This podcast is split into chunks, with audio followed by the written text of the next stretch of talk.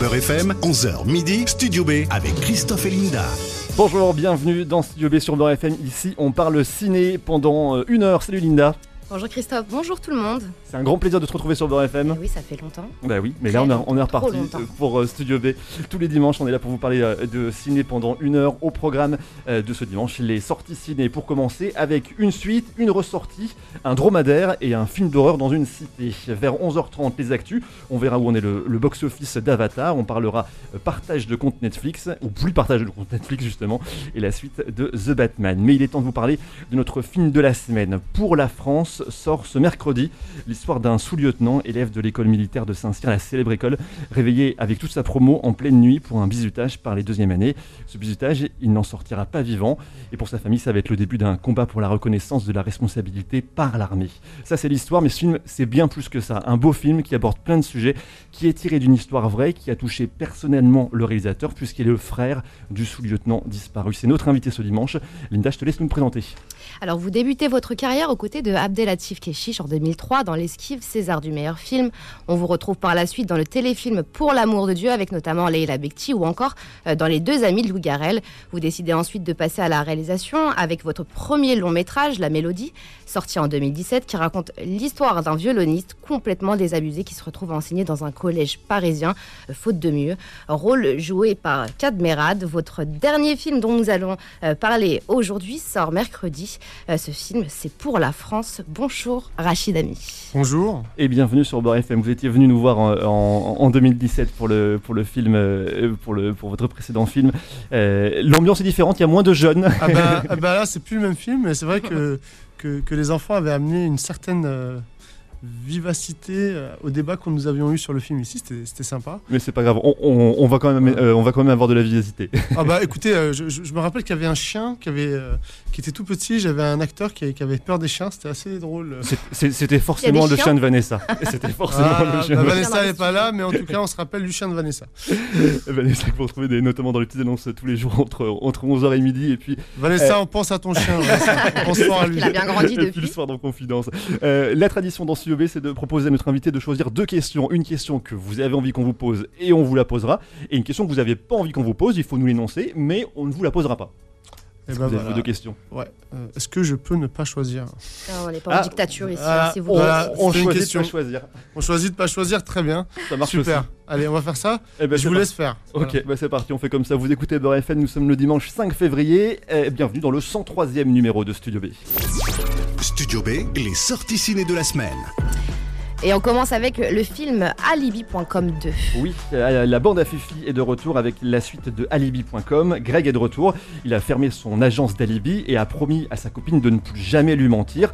Tout va bien, là ils vont même se marier, sauf qu'il a jamais présenté ses parents à sa belle famille.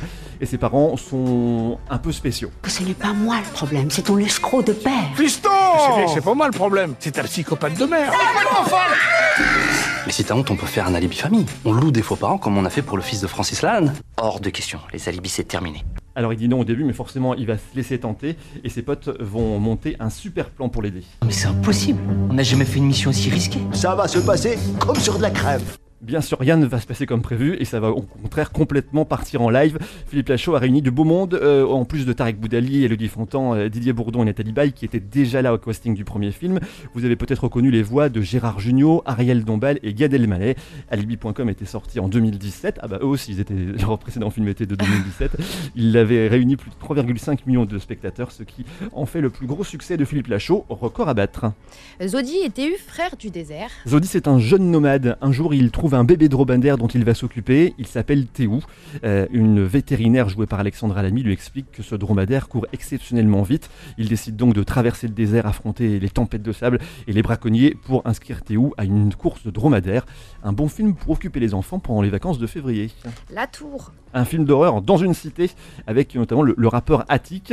Voilà, je pense que la bande-annonce vous donne le ton. On l'écoute. On est 150 dans cette tour. Vous savez combien ils sont à chaque étage? Dans l'immeuble, il n'y a pas que des gens normaux. Vous avez du réseau? Il n'y a plus de téléphone, il n'y a plus de télé, il n'y a plus rien. Vous êtes quoi là? Attendez, faut pas sortir. On a commencé à rationner, parce que ça va vite être la merde. La bouffe, c'est le nerf de la guerre. L'eau et la bouffe. Le gardien. Quoi le gardien? Il est passé dedans. Bon voilà, on est clairement là euh, pour se faire peur dans cet immeuble entouré d'un nuage noir et d'une matière, d'une matière étrange qui dévore tout ce qui veut la traverser. Un film qui a été tourné dans une vraie tour qui était en cours de réaménagement à Aubervilliers en région parisienne. Et là, je suis vraiment fan, on va parler de Titanic. Alors non, ce n'est pas la suite, mais le Ouais, film de James. Cameron avec Leonardo DiCaprio qui ressort en salle dans une version 4K et 3D pour fêter ses 25 ans. Ça, c'est tous les films qui sortent mercredi prochain. Mais le film dont on veut parler et qui sort aussi mercredi prochain, enfin ce mercredi, c'est Pour la France. Studio B, l'interview. Voilà, c'est notre interview de la semaine. Rachid Ami, le réalisateur euh, de Pour la France, euh, film qui sort avec à l'affiche Karim Leclou, Shahid Boumedienne, euh, Loubna Azabal, euh, Samir Ghesmi et Laurent Lafitte. Euh, Rachid Ami, on, on- on a une autre coutume dans Studio B, c'est de vous proposer de résumer le film selon vous. Voilà, si, si vous deviez faire le pitch du film. Beaucoup de coutumes. C'est une même, émission qui est très codée. hein. hein. Voilà, voilà, je savais pas où j'avais mis les pieds. Je me rappelais plus de tout ça. Ça là, ça me revient. Ça peut revenir maintenant. Et, et alors, ça me revient, ça me revient. si, si- si on vous propose de résumer, comment vous le résumeriez votre film? Pour la France, c'est euh, une odyssée familiale qui euh, se raconte sur euh, trois pays, trois, trois époques, et qui est un film pour moi qui tente de briser les clichés aussi bien des familles maghrébines que de l'armée. Donc c'est un film que, qui se veut juste et sincère. C'est l'histoire, une histoire en- enlacée de d'Aïssa Ismaël, une fratrie qui se retrouve déracinée d'Algérie euh, pendant la guerre euh, la guerre, le début de la guerre civile, les années noires, qui se retrouve en France et l'un d'eux s'engage dans l'armée et perd la vie.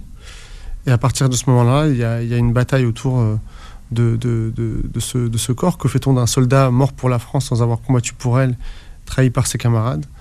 Et je ne dirai pas plus que ça. Je la pose la question. La suite, il faut aller voir le film. C'est exactement, puis on va en parler. Alors ce film, hein, comme vous l'avez dit, euh, pour la France, est tiré d'une histoire vraie, celle, celle de votre frère Jalal. Euh, important pour vous euh, que, que son histoire soit reconnue aujourd'hui. Est-ce que vous pouvez aussi nous, nous le décrire? Alors, je peux vous décrire Jalal. Jalal, il est exactement comme dans le film, c'est-à-dire c'est un garçon déterminé qui a travaillé euh, très dur à l'école, qui est, qui est assez exemplaire dans la manière dont, de- dont il a abordé sa scolarité, mais pas que, mais aussi sa vie euh, d'homme. C'est quelqu'un de valeur. Il était déjà réserviste dans l'armée française avant de s'engager à Saint-Cyr. Il, a passé 4 ans à la réserve active quand même, euh, aussi bien au hussard qu'au régime de, communication. donc il avait ce truc de vouloir euh, défendre une idée républicaine et démocratique de la France depuis très longtemps. Euh, et je pense que cet engagement, il vient du fait que, à un moment donné, nous, on a connu vraiment l'horreur de, de l'Algérie des années 90, et on a trouvé une forme de sécurité ici, euh, qui fait qu'on sent que voilà, on doit un peu à ce pays. Et donc Jalal, je pense que c'est ça, son engagement, il vient de là. C'est qu'il était euh, à la fois musulman, algérien, français, et qu'il avait une idée d'une France républicaine, démocratique et, et- et métissée qu'il voulait défendre. Vous, ce, vous- ce film, ça fait, ça fait un moment que vous souhaitiez le réaliser, il me semble que ça fait plusieurs années. Pourquoi est-ce que vous le sortez maintenant, aujourd'hui, en, en 2023 Bah, parce qu'il y a eu euh, dé- déjà il y a un concours de circonstances. J'ai commencé euh, ce, ce film a, a germé dans ma tête en 2010 en fait, euh, quand je suis allé voir mon petit frère à Taipei. Et euh, quand je suis revenu Taipei, euh, on a vécu ce qu'on a vécu. Je lui ai dit, euh, je, pense que ce serait extrêmement romanesque de faire un film là-dessus. Pour moi, voir un, garçon qui est né en Algérie, qui est un réfugié, qui est un exilé, qui est musulman et banlieusard, être dans une réussite scolaire, une réussite d'homme, par les mandarins entre les tours illuminées de Taipei, ça brisait 35 ans de clichés. Et, et à ça, j'ajoutais la dispute familiale, qui est une dispute familiale ô combien universelle c'est sur la question qu'on a tous par rapport à notre place dans une famille. Euh, surtout quand on a un père qui, comme notre père nous a abandonnés, il y avait quelque chose à raconter. On a vécu quelque chose euh, là-bas à Taipei, et donc je me suis dit, tiens, je vais faire un film de ça. Sauf qu'en dou- 2012, il a perdu la vie à Saint-Cyr. Et j'ai pas eu le courage de me réatteler au projet, donc j'avais engagé, j'avais enclenché un autre projet qui est la Mélodie, pour lequel j'étais chez vous en 2017. Et euh, en 2013, il y a un ami à moi, producteur, qui m'a dit Mais quand même, fais-le, même fais-le pour toi, euh, en attendant que tu fasses la mélodie, ça prend du temps d'écrire. C'est vrai que ça prend du temps de préparer des longs métrages. Donc j'ai écrit ce petit court métrage, j'ai tourné un, court métrage qui s'appelle Les Réminiscences à Taipei, euh, en- entre deux frères. Mais quand on a vu les images, on s'est dit Mais c'est dommage de ne pas en faire un long métrage. Et c'est pour ça que j'ai dit, bah alors, je finis la mélodie et je me remets sur ce film. Et c'est comme ça que pour la France c'est arrivé. Donc ça a été par petites touches, par et puis par nécessité aussi de trouver un recul parce que je voulais vraiment pas faire le film cliché sur ce sujet. Si vous voulez, le film de combat d'une famille arabe contre l'armée, bon sang, c'est pas ça la situation de, de Jalal. C'était, il est mort dans une soirée de bahutage et euh, c'est pas, je pouvais pas, il fallait que je trouve le recul pour, pour comprendre comment j'allais traiter de ce sujet. Justement, euh, vous racontez l'histoire de votre frère qui est décédé suite à un, un bizutage. Euh, dans le film, ils, utilisent beaucoup le, mot bahutage, bahutage pardon, par ses camarades. Et comment est-ce que vous avez vécu ce tournage, vous, personnellement? Moi, je l'ai vécu comment ce tournage? Euh, De manière très passionnante euh, et, même, passionnelle, parce que j'avais des acteurs fantastiques. Quand vous vous levez le matin, vous trouvez Karim Leclou, euh, Shane Boumedine, euh, Loubna Zabal, Samir Ghesmi, Laurent Lafitte, Laurent Capelluto, Viviane Sung, Lies Salem, les enfants en Algérie, mais j'avais des acteurs incroyables et chaque jour j'étais gourmand de, travailler avec eux, j'étais heureux de les retrouver. Donc il y avait déjà ça, parce que je, pense qu'il n'y a pas plus important que les acteurs au, cinéma. Et euh, déjà il y a eu ce truc-là. Et puis après, d'un point de vue même plus personnel, euh, je fais des films depuis, vous avez fait ma ça fait des années, donc j'ai commencé très tôt à 16 ans. Donc je suis un amoureux de cinéma, donc pour moi c'était une histoire de cinéma. C'est à l'écriture que j'ai arbitré et sur le plateau, j'ai réalisé un film romanesque. D'accord. C'est votre film pour la France dont on parle euh, ce matin sur Beurre FM jusqu'à midi dans Studio B. On va écouter la bonne annonce. Mais avant, petite pause. À tout de suite. Jusqu'à midi, Studio B, le magazine ciné de Beurre FM. Beurre FM, 11h midi, Studio B avec Christophe et Linda. Merci d'être avec nous, vous écoutez Studio B, le magazine ciné de Beurre FM. On est avec vous dorénavant tous les dimanches entre 11h et midi pour parler de cinéma. Et aujourd'hui, c'est le film Pour la France qui sort ce mercredi dont on vous parle. Notre invité, c'est Rachid Ami euh, à l'affiche de ce film Pour la France. Karim Leclou, Shane Boumedine, Loubna Zabal, Samir Ghesmi et Laurent Lafitte. Bande annonce. Que ton courage soit notre loi malgré le poids de vos Bonjour Madame Saïdi. Toutes mes condoléances. Il faut que nous parlions des funérailles de votre fils. Souhaitez-vous une cérémonie militaire? Oui, c'est important pour lui. Faites le nécessaire. Il est évident que la mort d'Aïssa aurait pu être évitée. C'est un bahutage, une transmission de tradition qui a mal tourné. L'affaire va être qualifiée en homicide involontaire. Il y a dû y avoir un, malentendu au départ. Le cimetière militaire concerne les soldats tombés en opération extérieure. On sait tous que c'est à cause de votre bisutage de merde comme mon frère et moi. Ils l'ont buté, maintenant il faut qu'ils Il Faut qu'ils lui rendent les honneurs. L'honneur, c'est aussi l'image. Pour qu'allons-nous passer si nous renvoyons nos élèves à la première erreur? Vous appelez ça une erreur? J'appelle ça une faute? Tu veux décider pour les morts, tu veux décider pour les vivants. Jamais de ta vie, t'as pris une bonne décision. C'est le décret ministériel concernant les funérailles d'Aïssa. Excusez-moi, mais c'est insuffisant. La bande-annonce de Pour la France qui donc à l'affiche à partir de, mercredi. Rachid Ami, vous disiez tout à l'heure que le, film ne parle pas que de la partie euh, de, la lutte contre l'armée, entre guillemets. Euh, pour, la bande-annonce peut donner un peu cette idée-là? Non, la bande-annonce, elle parle euh, du cœur du film, c'est-à-dire qu'il y, a une dispute entre l'armée et, la famille autour du, sous-lieutenant Saïdi qui, a perdu la vie dans des circonstances aujourd'hui euh, inacceptables. Et, je pense que c'est ça que la bande-annonce, elle dit.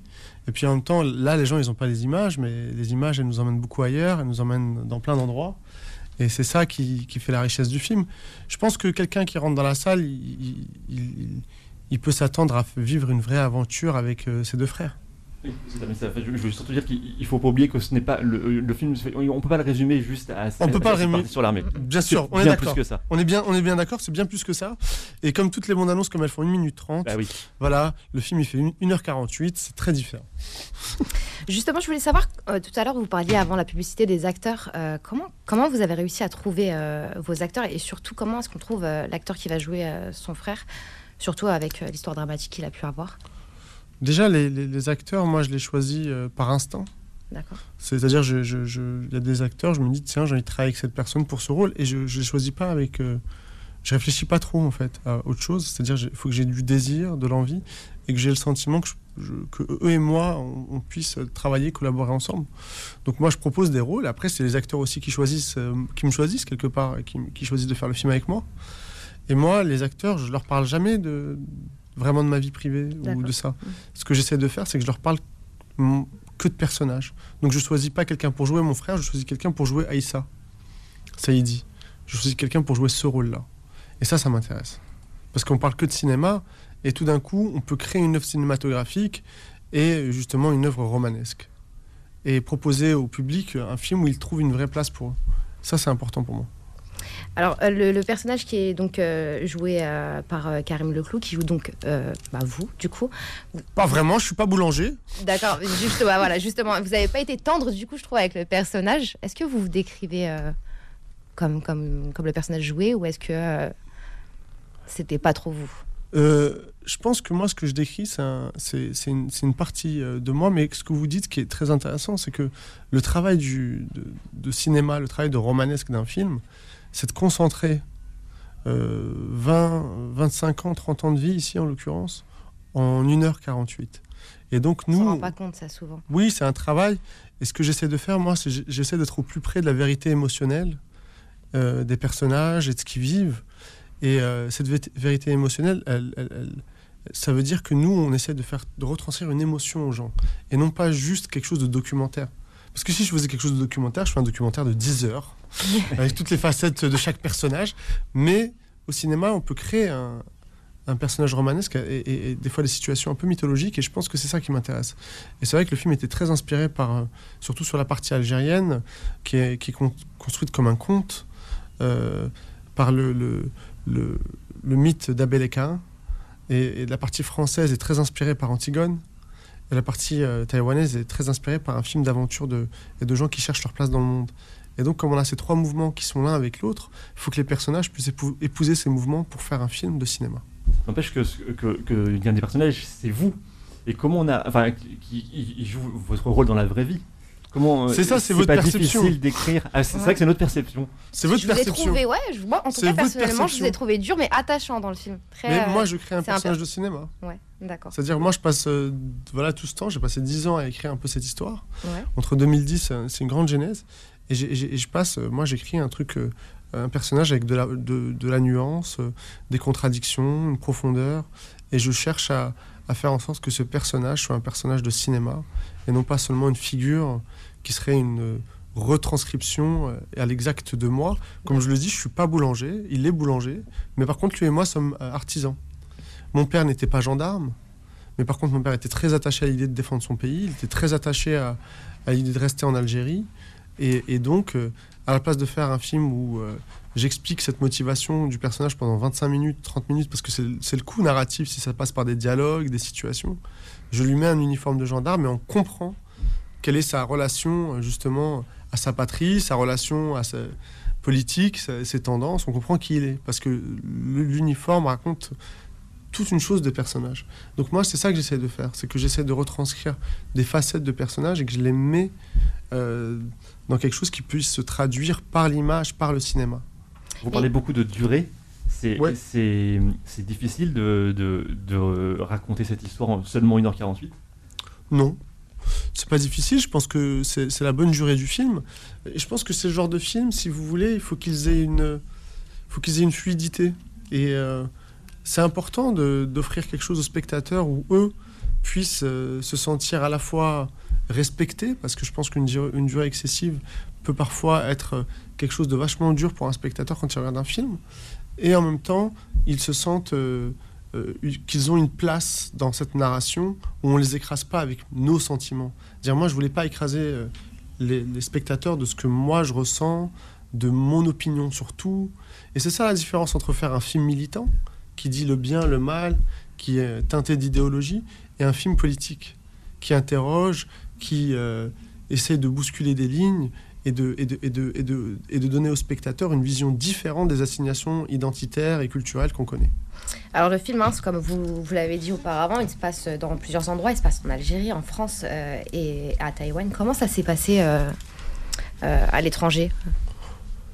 Alors en Algérie, on a, on, a, on a essayé de tourner, et puis juste avant, on était, c'était pendant la période de Covid, hein, on, a été, on a été juste jeté en l'air, donc on n'a pas pu le faire. On a connu donc, euh, on a dû se rabattre sur le Maroc. Où on a, au Maroc, on a fait un vrai jeu de puzzle parce que moi, je, je, suis, je suis né en Algérie. C'était Tanger. Non, c'était en Tanger. Ah, non, pas que Tanger, c'est fragmenté. Là, on va, un vrai puzzle. C'est-à-dire, on a fait quatre villes pour recréer l'Algérie. C'est-à-dire, il y avait, euh, euh, moi qui suis né en Algérie, je reconnais le Maroc partout. Et donc, le seul endroit, quand on m'a dit, mais qu'est-ce que tu cherches? Je leur ai dit, je cherche la France. La France coloniale. Voilà ce que je cherche au Maroc.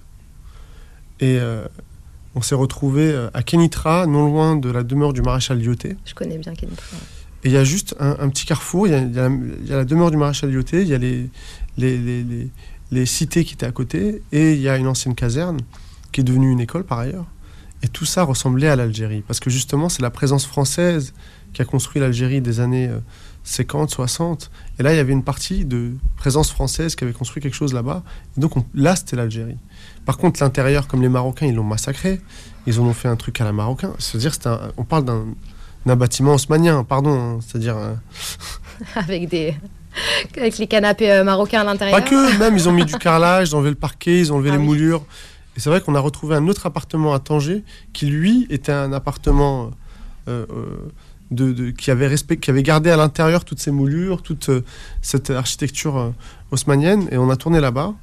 Et on a tourné après dans, dans deux, trois rues qu'on a trouvées dans d'autres endroits. On est passé par Tétouan, on est passé par une plage euh, qui était aussi. Euh, euh, qui, où il fallait faire attention parce que les plages au Maroc, vous avez la Méditerranée qui est. C'est l'Atlantique avec Nitra en plus. sinon, c'est l'Atlantique et l'Atlantique, ça marchait pas. Donc voilà, on a, eu, on a refait un puzzle pour refaire l'Algérie. Et c'est comme ça qu'on a, qu'on a recréé cette Algérie, c'est en allant dans, dans différents endroits pour prendre des petits morceaux ici et là. Au-delà du récit familial tragique, il y a une dimension euh, politique. C'était aussi le but recherché euh, pour vous? On en parlait aussi. Bon, moi, c'est ce que je vous ai dit, c'est qu'en fait, un, un, film politique, c'est en fait c'est un film qui, qui, qui brise des, des, idées reçues. Quand, quand, on, quand je vous voilà, le personnage d'Aïssa, il est euh, exilé, réfugié, musulman, euh, d'origine algérienne et profondément français. Ouais, surtout qu'au début du film, sans, sans, vouloir raconter, on a un Aïssa qui veut pas forcément aller, aller en France et qui, à fin, qui, qui, qui, au bout d'un moment, nous dit clairement euh, je, je, serais prêt à mourir pour la France. Mais c'est ça l'intérêt. C'est-à-dire qu'on comprenne que l'enfant qui voulait pas venir a trouvé tout d'un coup une sécurité, mais pas que. C'est-à-dire qu'on voit qu'il a réussi ses études, qu'en France, lui, il s'est intégré, il a trouvé une vraie place euh, valorisante. Il a fait Sciences Po, il est à Taïwan, il apprend le mandarin, il fait des études brillantes. Ça, c'est parce qu'il est en France. Mm -hmm. et, et, et, si vous voulez, moi, j'ai toujours une idée très forte concernant ces questions. Euh, un peu d'intégration et tout. Moi, je suis quelqu'un qui, qui, pense que l'intégration, c'est très important. Et je rejette profondément l'assimilation. Cette idée de faire disparaître la culture de quelqu'un au prix de lui imposer une autre, c'est presque génocidaire pour moi. Et donc, euh, j'ai ce profond euh, respect pour les gens qui arrivent à comprendre la distinction entre ces deux notions. Et c'est pour ça que je, je, le dis, je le montre en train de faire sa prière. Euh, euh, dans le film et je le montre en train de s'engager dans l'armée. Et c'est ça, en fait, être ouais. aujourd'hui un, un, citoyen français.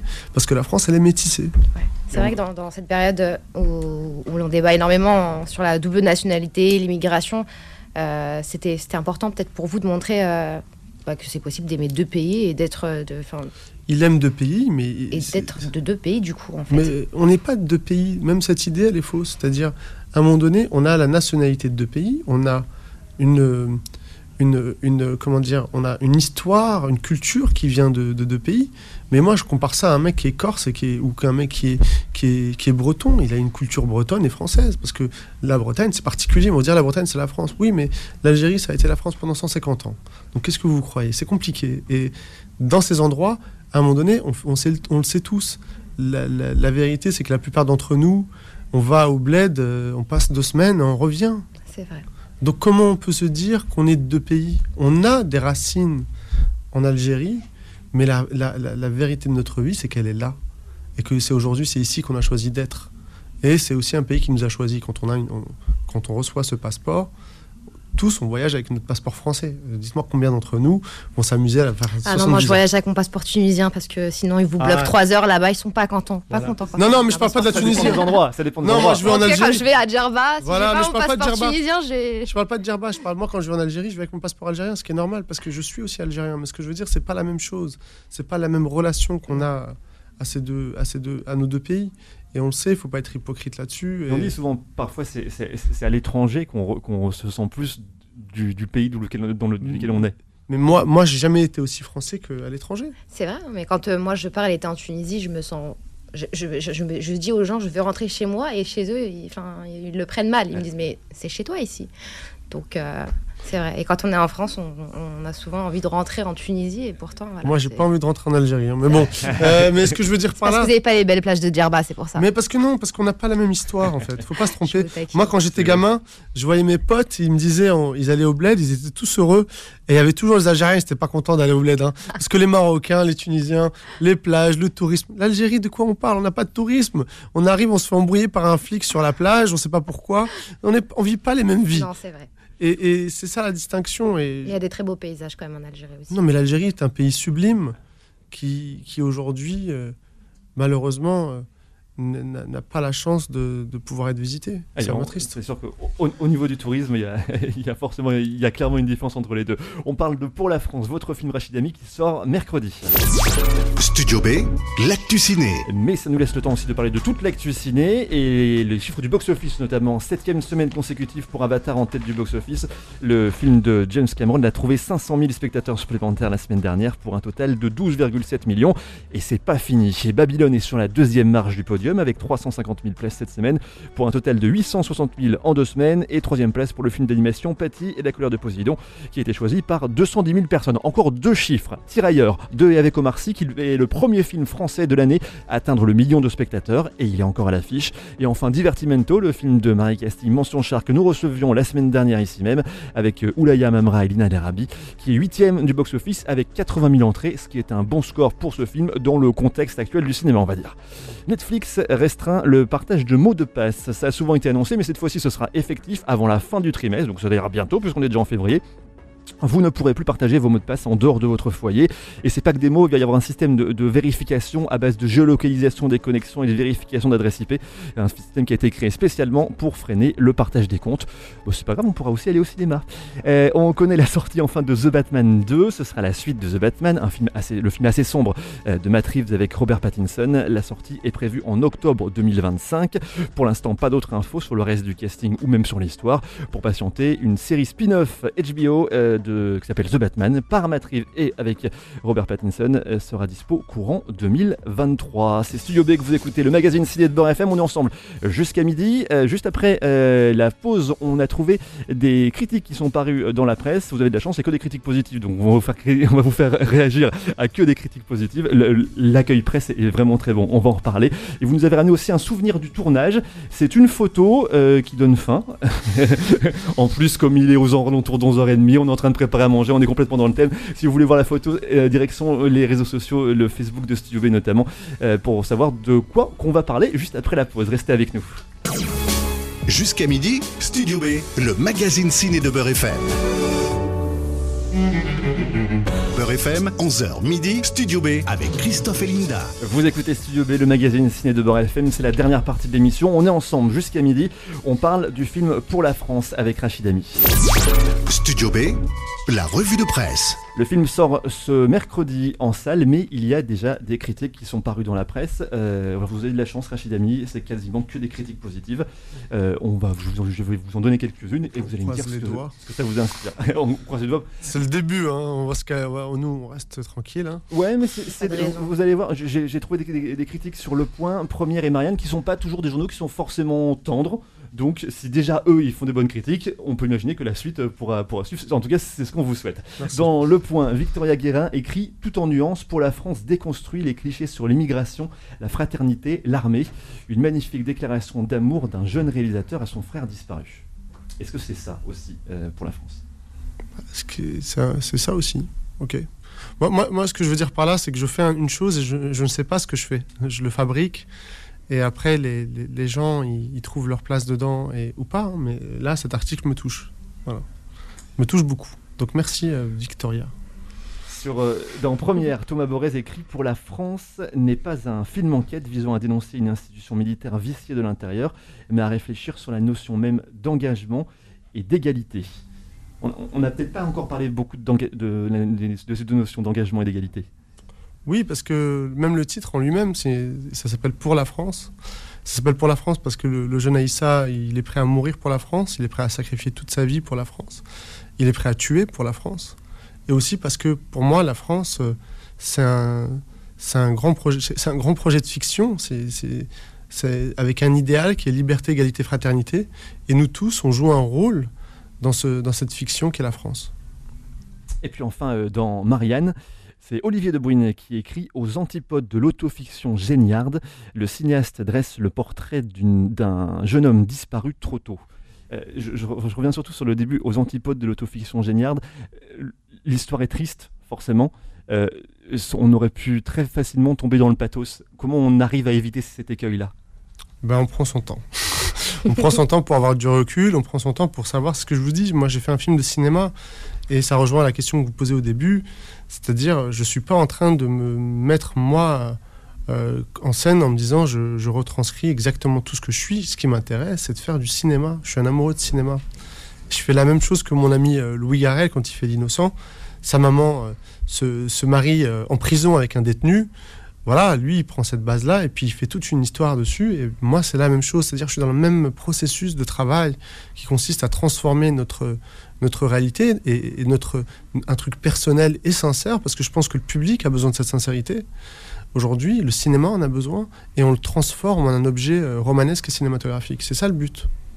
Alors, un, c'est pas un objet signé, c'est pas un objet romanesque et cinématographique que vous nous avez ramené pour le, pour le souvenir du tournage ah, qu'on vous a proposé de ramener.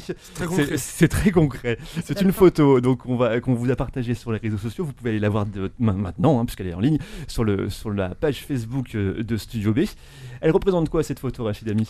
Ça représente 15 jours d'enfermement, 15 jours durant lesquels on n'avait pas le droit euh, de sortir de notre chambre euh, parce qu'on était à Taïwan en préparation en amont du tournage.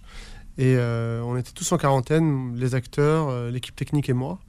Et euh, ça, c'était. Ça plaisantait pas à l'époque là-bas en plus. Hein. C'était vraiment c'était des, des restrictions très strictes quoi. Bah, vous sortez. je, vous dis un truc. Vous sortez de votre chambre, c'est 35 000 euros d'amende. Ah ouais. Moi je sors pas. moi non plus, je suis pas sorti. C'est pour ça que j'ai envoyé cette photo. C'est le moment. y a le feu, je ne sors pas. voilà, vous attendez votre repas. En fait, comme les journées n'ont plus de sens, parce qu'au bout de trois jours enfermés, ça a plus de sens le jour, la nuit votre repas est la seule manière dont vous, vous, rythmez un peu vos journées. Et ça, c'était mon petit déjeuner à 6 h du matin. Et euh, je, je, m'en rappellerai toujours parce que j'étais là, moi je suis en, train de préparer un film et j'ai envie de sortir, j'ai envie de, de, chercher mes décors, j'ai envie de régler mes problèmes de, casting, j'ai envie de répéter avec les acteurs. Et du coup, même pour manger, enfin, comment ça se passait vous... On toque à notre porte, on nous laisse un plateau. Ah, donc on attend. pas une possibilité, il n'y a pas d'horaire pour aller faire des courses comme nous à Paris où on avait. Euh, vous sortez, vous mettez un pied d'or, 35 000 euros d'amende. Moi, un jour, je, suis en train de dormir et mon téléphone s'éteint. je ne suis pas joignable. Et là, j'entends. Et je dis, oui, euh, je me réveille, je dis, qu'est-ce qui se passe? Et les policiers me disent, vous êtes là? Mais je viens de vous dire, qu'est-ce qui se passe? Vous êtes là? Ouais, je suis là. Vous êtes sûr? Oui, je suis sûr d'être là.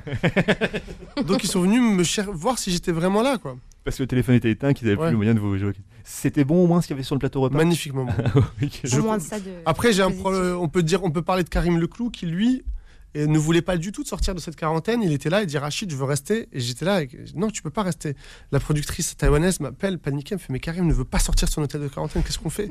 Je dis Mais Karim, tu dois sortir. Elle me fait Mais je suis bien là, tu dois sortir. Lui, la quarantaine, ça a été un moment magique pour lui. Alors je sais pas comment, il était très heureux en quarantaine. Voilà. Donc euh, vous pourrez, la prochaine fois que vous le verrez, poser-lui la question. Et vous êtes resté combien de temps du coup à Taïwan? On est resté euh, six semaines parce qu'on a passé 3, 15 jours en quarantaine euh, stricte. Après, on a passé une semaine en surveillance, c'est-à-dire qu'on n'avait pas le droit d'aller dans beaucoup de lieux. Puis après, on a tourné pendant trois semaines. Voilà. C'est l'occasion justement de, parler de la partie du film qui se, qui se, trouve euh, là-bas euh, à, à, Taïwan, qui est peut-être presque une partie entre parenthèses dans ce film. On a l'impression. C'est peut-être la partie la, la plus heureuse. J'allais dire joyeuse, mais c'est plutôt heureuse le mot. Je dirais même c'est la partie la plus vivante en fait parce qu'elle elle, elle, apporte aussi quelque chose, elle apporte un ailleurs, elle, nous sort du, euh, conflit binaire qu'on aurait pu voir entre la France et l'Algérie. faire un film entre ces deux pays, ça cassait ça en fait, de mettre Taïwan au milieu. Et aussi, ça raconte une autre chose, c'est on a ce, personnage d'Aïssa et on le découvre. On en parle, on voit son passé, on voit ce qui se passe autour de, de, cette question à la Antigone en France, et d'un coup on le découvre à Taïwan, on découvre qui il était. Et ça, c'était important parce que comme, comme, comme, moyen de cinéma, ça permettait de raconter un personnage sans utiliser trop de mots, mais de le voir vivant. Et je trouvais ça très intéressant. Alors, euh, euh, dans, euh, dans le film, à un moment donné, donc, on, le voit au début, quand, quand, ça tourne en Algérie, il se dégage une, grande animosité entre la famille et, et le père. Comment, comment votre père a réagi au film? Est-ce qu'il l'a vu? Mais je n'ai aucun contact avec mon père. Vous n'en avez aucun? Et je n'en veux pas. D'accord, ok. Vous savez pas s'il l'a vu bah, Je m'en fiche complètement. Ah, je m'en fous de savoir ce qu'il pense. Ça ne m'intéresse pas. Et le reste de la famille, qui, vous avez bien dit qu'il y, a une différence entre, entre, entre, le, entre votre histoire euh, réelle à vous et le film. C'est, vous en avez fait une, euh, un film, une histoire de cinéma. Mais euh, quand on dépeint, enfin quand, quand, on raconte l'histoire indirectement de sa famille, on, on, se, on la raconte comment? On se, met des barrières, on, se demande comment ils vont regarder? Non, non, non, pas du tout. Je, comme je vous ai dit, j'avais deux piliers très importants de l'ordre de l'écriture. C'était la vérité émotionnelle et euh, euh, un respect des faits. C'est-à-dire, je voulais respecter des éléments factuels qui étaient majeurs, qui étaient inaltérables à mes yeux. Et la vérité émotionnelle était ma boussole. Donc, il y avait, j'ai jamais menti ou euh, j'ai jamais essayé de faire, de, raconter quelque chose qui n'était pas vrai. Et en même temps, j'ai utilisé les moyens de la fiction pour créer des personnages de cinéma pour des acteurs. Donc ma, ma, famille prend très bien le film, ils sont très contents que je, que raconte cette histoire. Et puis cette histoire, à un moment donné, euh, là où c'est intéressant, c'est qu'aujourd'hui, euh, il y a eu un procès. Prochaine question justement. Ah bah, je, vais répondre direct, vous pouvez l'oublier la question. voilà, j'y réponds. Et il y a, y, a, y, a, y a un procès bientôt, il y a eu un procès et il y a eu un verdict qui a condamné euh, trois personnes à des peines de 6 à, à 8 mois de prison pour homicide involontaire. Euh, des peines de prison avec sursis, je, précise. la nuance est importante. Ouais, mais la, la prison avec sursis, c'est pas le pire. Le pire, c'est la non-inscription. C'est la non-inscription de ces condamnations au bulletin numéro 2 de leur casier judiciaire. Ça veut dire qu'aux yeux de la société, leur casier judiciaire est vierge à ces gens. Alors moi, si demain je vais voler une tomate, on va le mettre à mon casier que j'ai volé une tomate. Eux, ils sont condamnés pour homicide involontaire et c'est écrit nulle part. Et ils ont pu continuer dans l'armée? Pour certains. Euh, les mots nous manquent. voilà. Mais Donc, si, vous voulez, ne, pas tomber dans, dans, dans, la haine, dans la colère, c'est très important parce que ça nous permet de raconter l'histoire des gens et, de, ne pas être juste. Euh, vous savez, la colère d'un tweet, c'est facile. Par contre, la, la, raconter une histoire romanesque autour d'un de, de, de, de, personnes qui ont vraiment existé, c'est beaucoup plus complexe, ça demande un vrai travail. C'est pour ça qu'on a pris mm. beaucoup de temps avec euh, mon collaborateur Olivier Pourriol. Justement, j'ai pu lire dans une interview que, que, vous ne vouliez pas faire euh, de film à charge contre l'armée. Euh, comment on arrive à, garder son sang-froid? Mais parce que, en fait, l'armée, c'est comme tout. L'armée, c'est une institution, c'est un système, si vous voulez. Et dans ce système, ben, il y a des hommes et des femmes. Et ces hommes et ces femmes qui composent ce système sont différents les uns des autres. Et euh, nous, dans l'armée, on a rencontré des gens formidables qui nous ont beaucoup soutenus, qui nous ont aidés euh, suite à cette tragédie, puis des gens avec lesquels on n'était pas d'accord. Et donc, c'est à ce moment-là que vous faites la part des choses, parce qu'il y a aussi un autre élément important, c'est que lui aussi, euh, Aïssa, Jalal, sont des militaires, sont des officiers de l'armée de terre, ce sont des Saint-Syriens. Et il faut jamais laisser une place pour que on leur enlève ça, qu'on leur enlève leur, leur, appartenance au corps militaire. Parce que si on fait ça, on se retrouve dans un truc binaire d'une famille d'Arabes contre l'armée française. Et là, c'est l'extrême droite qui gagne et c'est inacceptable. Donc il faut être très. Il faut être, à un moment donné, il faut être très euh, clair avec nous-mêmes. C'est que on doit être capable aujourd'hui de faire preuve de nuance dans notre jugement des autres pour qu'eux fassent preuve de nuance dans leur jugement de nous.